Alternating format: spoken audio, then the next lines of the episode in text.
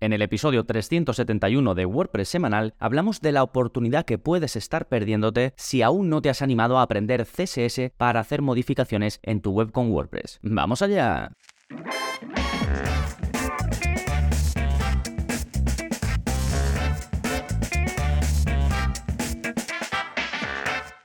Hola, hola, soy Gonzalo Navarro y bienvenidos al episodio 371 de WordPress Semanal, el podcast en el que aprendes a crear y gestionar tus propias webs con WordPress en profundidad. Y hoy hablamos de un tema que para algunos será una tontería porque a lo mejor ya lo domináis, pero para otros os parecerá un mundo, os parecerá algo súper complejo. Y voy a intentar desmitificar esto porque aprender a utilizar CSS no es complicado y te aporta muchísimas ventajas. En concreto, en este episodio te voy a hablar de 6 ventajas que yo considero que te aportan aprender un poquito de CSS y luego cómo puedes enfocar este aprendizaje para que sea lo más sencillo posible, sea algo natural y te aporte a la hora de tener control en el aspecto de tu web con WordPress. Sí, pero antes novedades, ¿qué está pasando en gonzalonavarro.es esta semana? Pues como siempre tenemos nuevo vídeo de la zona código y en este caso está enfocado a WooCommerce. Ya sabes que cada semana publico un vídeo que va acompañado de un poquito de código y está enfocado pues a que hagas pequeños cambios y que te puedas ahorrar plugins, ¿no? Estos cambios pueden ser pues de aspecto de tu web, pueden ser de funcionamiento general de tu web, pueden ser añadir una característica extra, puede ser modificar un plugin que estés utilizando y como digo en este caso está enfocado a las tiendas online con WooCommerce, ¿no? Si tú tienes esto y tienes la típica tienda en la que la gente puede buscar productos y puede filtrarlos, pues el filtro que viene por defecto con WooCommerce trae como muchas opciones, ¿no? Y hay gente que algunas de esas opciones no las quiere, es decir, no quiere permitir que un posible comprador filtre, pues no lo sé, por lo que sea, ¿no? Por valoraciones del producto. Pues te voy a enseñar a desactivarlas por completo simplemente con un poquito de código. Este va a ser parte de una serie de vídeos que voy a ir sacando sobre la parte esta del filtro. Voy a enseñar en este primer vídeo cómo eliminarlo, más adelante enseñaré cómo reordenar las opciones que aparecen para filtrar los productos. En otro vídeo te enseñaré cómo renombrarlas, por si no te gusta mucho el nombre que aparece en ese filtro, pues que lo puedas cambiar. Y además, en un vídeo posterior te enseñaré cómo crear tu propia opción de filtrado, por ejemplo, para ordenar según stock. Bueno, esto será a lo largo de las siguientes semanas. Por cierto, si te interesa, si eres suscriptor y te interesa esto, escríbeme porque así los adelanto, ¿vale? Si no, los iré intercalando con otros vídeos, pero si veo que hay interés, pues los adelanto. Sí, igual que tengo vídeos enfocados a WooCommerce, pues ya sabes que también tienes enfocados a Restrict Content Pro. Por ejemplo,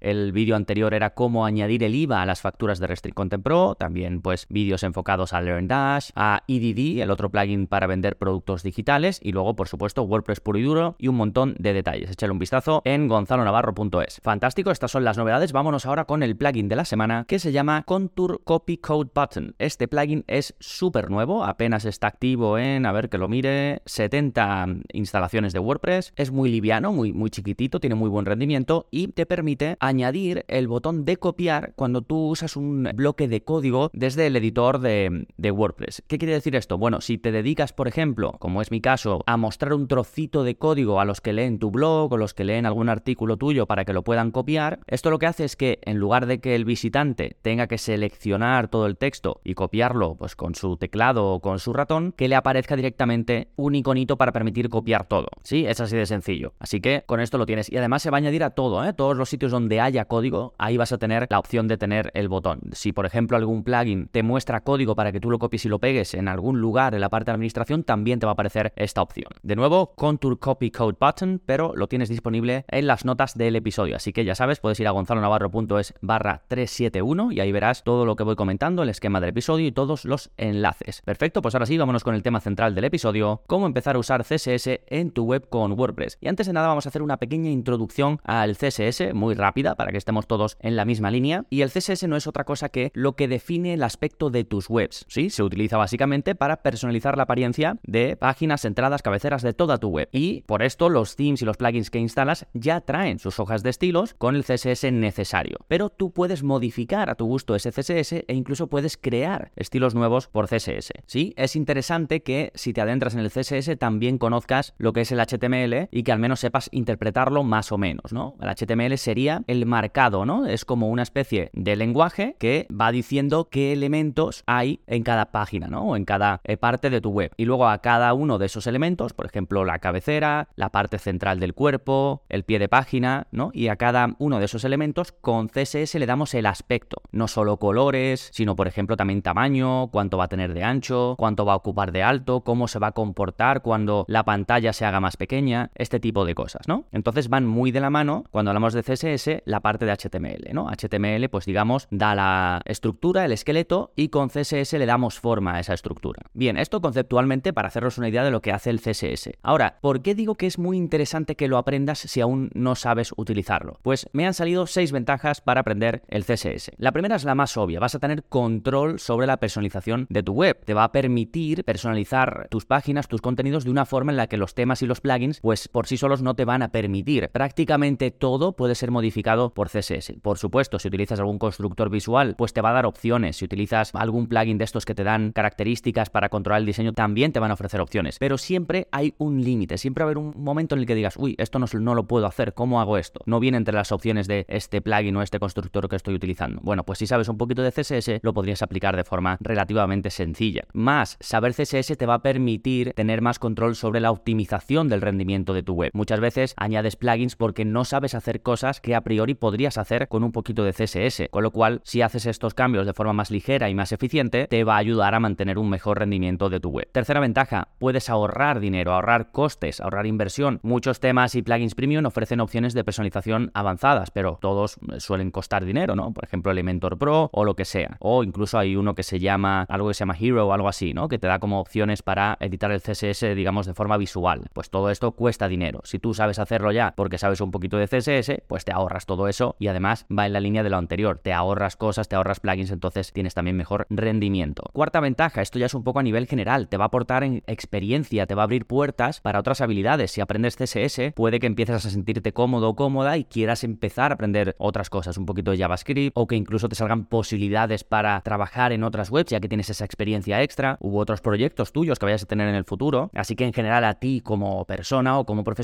pues te va a aportar esa experiencia, ¿no? O esas habilidades. Quinta ventaja, resolución de problemas. No sabes la cantidad de preguntas que me llegan al soporte que realmente inspeccionando un poquito cómo está puesto el CSS se solucionan, ¿no? A lo mejor un pequeño cambio o lo que sea. O que te llega una web o que alguien, un desarrollador, te ha hecho cosas en una web, luego te la entrega y ya no tienes contacto con ese desarrollador. Si sabes un poquito, te puedes ir a sus cambios, a los que ha hecho y decir, a ver, esto que ha hecho aquí puede estar el problema aquí, ¿no? Entonces te ayuda a resolver problemas de tu web o de tus webs. Y la sexta ventaja es que te da control extra sobre la parte responsive. Eso también pasa mucho. La gente me suele preguntar, Gonzalo, no me gusta cómo se ve esto en móvil. Me parece que está perfecto en ordenador, pero luego cuando se adapta a móvil sí se adapta, pero no me gusta, no, no, no me gusta cómo lo veo. Por ejemplo, en algunos vídeos de la zona código te enseño truquitos concretos para la parte de móvil. En una de ellas, por ejemplo, vemos cómo puedes invertir el orden de las columnas, ¿no? Lo típico, tienes una pantalla grande, se va haciendo más pequeña, más pequeña y el contenido se pone en columnas para que quepa bien en móvil, tiene lógica. Pues a veces queremos el orden inverso, porque queremos que una parte esté antes que la otra. Entonces sí, nuestra web se ve bien en móvil, pero queremos tener un poquito de control. Bueno, pues si sabes un pelín de CSS, puedes lograrlo. ¿Sí? Bueno, estas son las seis ventajas de aprender CSS, seguro que hay más, pero son las que se me han ocurrido. Así que una vez te convencido, que estoy seguro de que estás a tope ahora con aprender CSS, vamos a empezar por lo más importante. Mi consejo para afrontar el aprendizaje del CSS es que empieces de la base. Aprende las bases del CSS. Esto sí que sería un poco la parte teórica, pero es importante para que tú luego, cuando empieces a investigar cómo está hecha tu web para hacer tus primeros cambios, que entiendas lo básico, ¿no? Entonces, aunque no escribas desde cero, es súper útil saber interpretar CSS. Por eso te recomiendo que aprendas los conceptos de selectores, que básicamente son los nombres que se le dan a los elementos en el HTML para que después el CSS sepa dónde aplicar los estilos, ¿no? Entonces, un selector, yo le digo, quiero que esto, que va a ser un selector, tenga el fondo rojo, ¿vale? Y un selector puede ser, pues, una etiqueta de HTML, por ejemplo, un párrafo, un enlace, un div, que es simplemente una caja, puede ser una clase, ¿no? Las clases son cosas que nosotros le damos a un elemento para después poderle aplicar estilos por CSS. Por ejemplo, es muy típico tener una clase que se llame button, botón, y a esta se le pone un puntito delante. Le pones un punto delante, escribes el nombre que quieras y ya es una clase. Y luego le das estilos, ¿no? Pues el fondo rojo, el texto de encima blanco, cuando paso el ratón por encima, el fondo se va a poner blanco y el texto se va a poner rojo, se va a invertir, ¿no? Y ya tienes esa clase preparada. Y luego cada vez que tú vas a poner un botón, le asignas esa clase.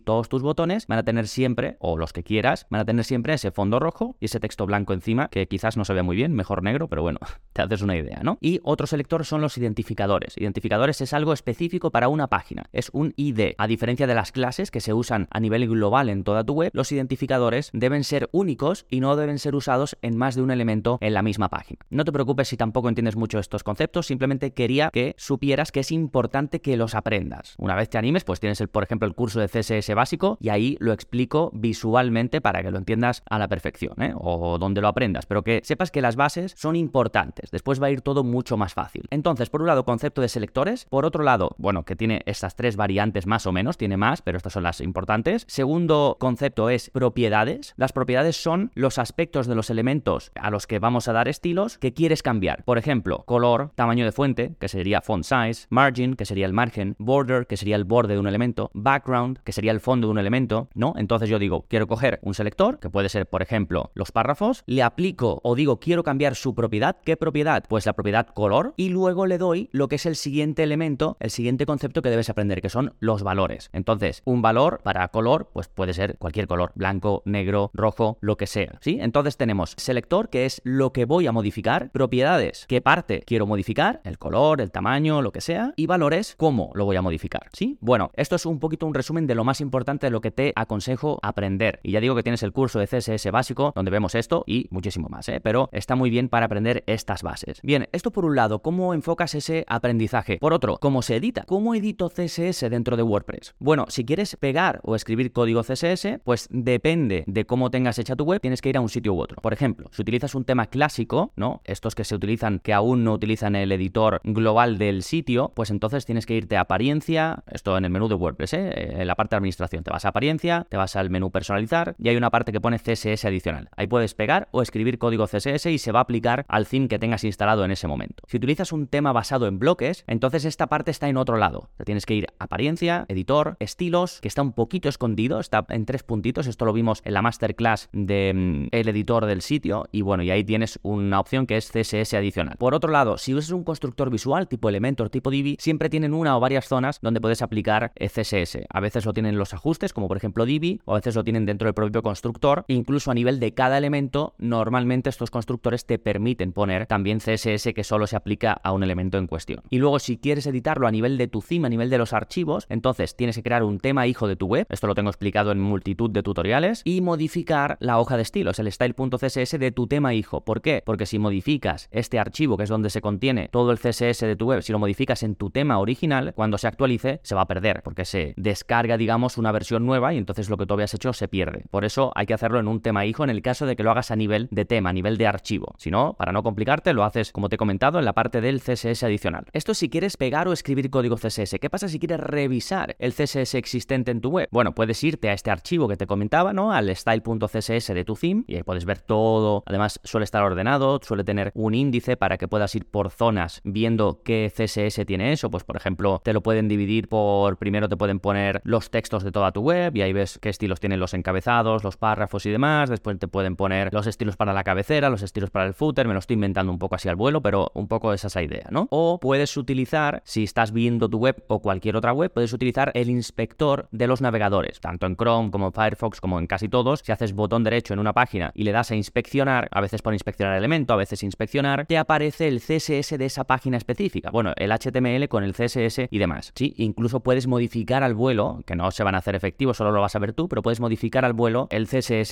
de esas zonas específicas. Sí, tengo un vídeo eh, explicándote cómo se hace esto, de hecho, en la zona código, que es uno de los vídeos esenciales que siempre recomiendo ver. De hecho, si te vas a la zona código y filtras por esenciales, es uno de los que te va a aparecer. Bien, esto es cómo editar CSS dentro de WordPress. Ahora, hay una pregunta muy típica porque existen plugins que instalas y te permiten pegar CSS, te permiten tenerlo como ordenado por partes, te permiten decir, pues quiero que este CSS se aplique solo en la parte frontal y no en la parte de administración y te dan como opciones, ¿no? Entonces, ¿es buena idea utilizar un plugin de este tipo para mm, editar el CSS en WordPress? Bueno, a ver, lo más limpio y lo más ordenado es utilizar la hoja de estilos de un tema hijo, lo que te comentaba antes, ¿no? Lo tienes todo ahí ordenadito en tu hoja de estilos a nivel interno. Lo más rápido y cómodo es utilizar la zona de CSS adicional que aparece en la parte de personalizar de WordPress, porque al final estás en tu administración, te vas ahí pum, y pegas el código ahí. En cualquiera de estos dos casos que te acabo de comentar, es muy importante para tu salud, para tu bien, que documentes bien las modificaciones. Es decir, cuando pongas un trozo de CSS, ponle un comentario. Esto también lo explico en el curso de CSS básico, pero es muy fácil poner un comentario y decir, pues este CSS va a hacer esto y esto, ¿no? Después cuando en el futuro lo vayas a revisar o tengas que hacer algún cambio, ya sabes qué es cada cosa. Y hazme caso que se te va a olvidar, ¿eh? Ponlo, aunque tú pienses que te vas a acordar, ponle comentarios a todo. Entonces, después de decir todo esto, el uso de un plugin para añadir código al final no deja de ser otro extra que estás añadiendo en tu web. Normalmente tiene un impacto en el rendimiento, también en la memoria, entonces yo prefiero ahorrarme este tipo de plugins. Si para ti es muy cómodo, pues bueno, lo puedes utilizar, yo prefiero ahorrármelos. Entonces, tres consejos que te doy o algunos truquitos si te animas a trabajar con CSS en WordPress. Primero, lo que te comentaba antes, familiarízate con el inspector del navegador. Esto es clave. Y cuando empieces a utilizarlo y empieces a ver que no es tan complicado, te va a ayudar muchísimo porque te vas a cualquier zona, la inspeccionas, ves el CSS, lo puedes modificar ahí en ese momento para ver cómo quedaría y luego ya si te gusta, lo copias, lo pegas y ya lo tienes. Después también puedes utilizar, y también tengo un vídeo al respecto,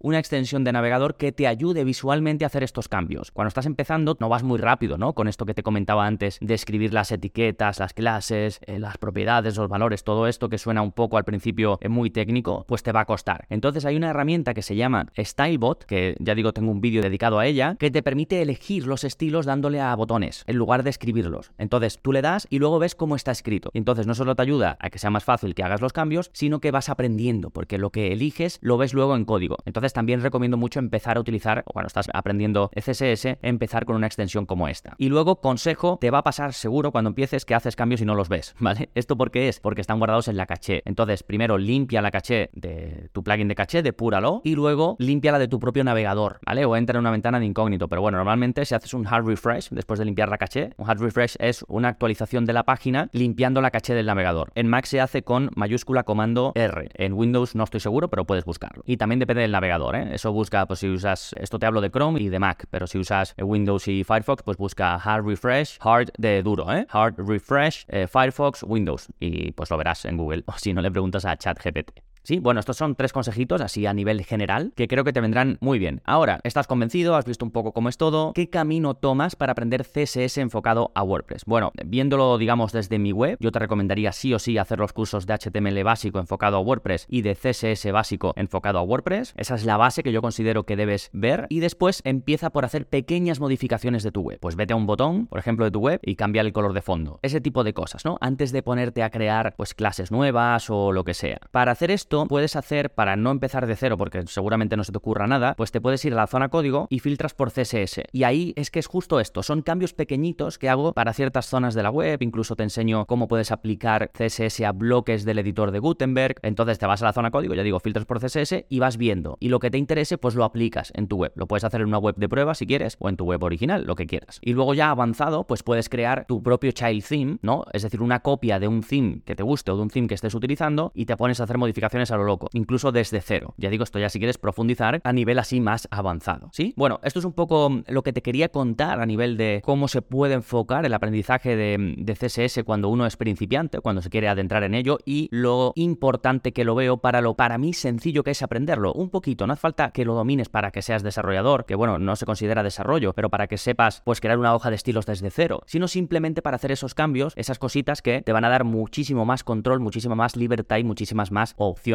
Voy a dejar por aquí lo que he comentado de los cursos y demás, pero si tienes alguna duda, me contactas a través del formulario eh, de la web. Me dices, Gonzalo, mm, me gustaría aprender esto y esto y esto, ¿por dónde voy? Y te paso enlaces para que puedas lograrlo. Bueno, nada más por este episodio. Recuerda que si quieres aprender a crear y gestionar webs con WordPress desde cero a profesional, pues tienes la formación y el soporte en gonzalonavarro.es, comunidad de Telegram, todo por 10 euros al mes, con más de 70 cursos en vídeo ya publicados, más de 300 vídeos un poquito más avanzados de la zona código y es sin permanencia, así que lo pruebas y encima si no te gusta, escríbeme y te devuelvo el dinero. Nada más por este episodio, nos seguimos escuchando. Adiós.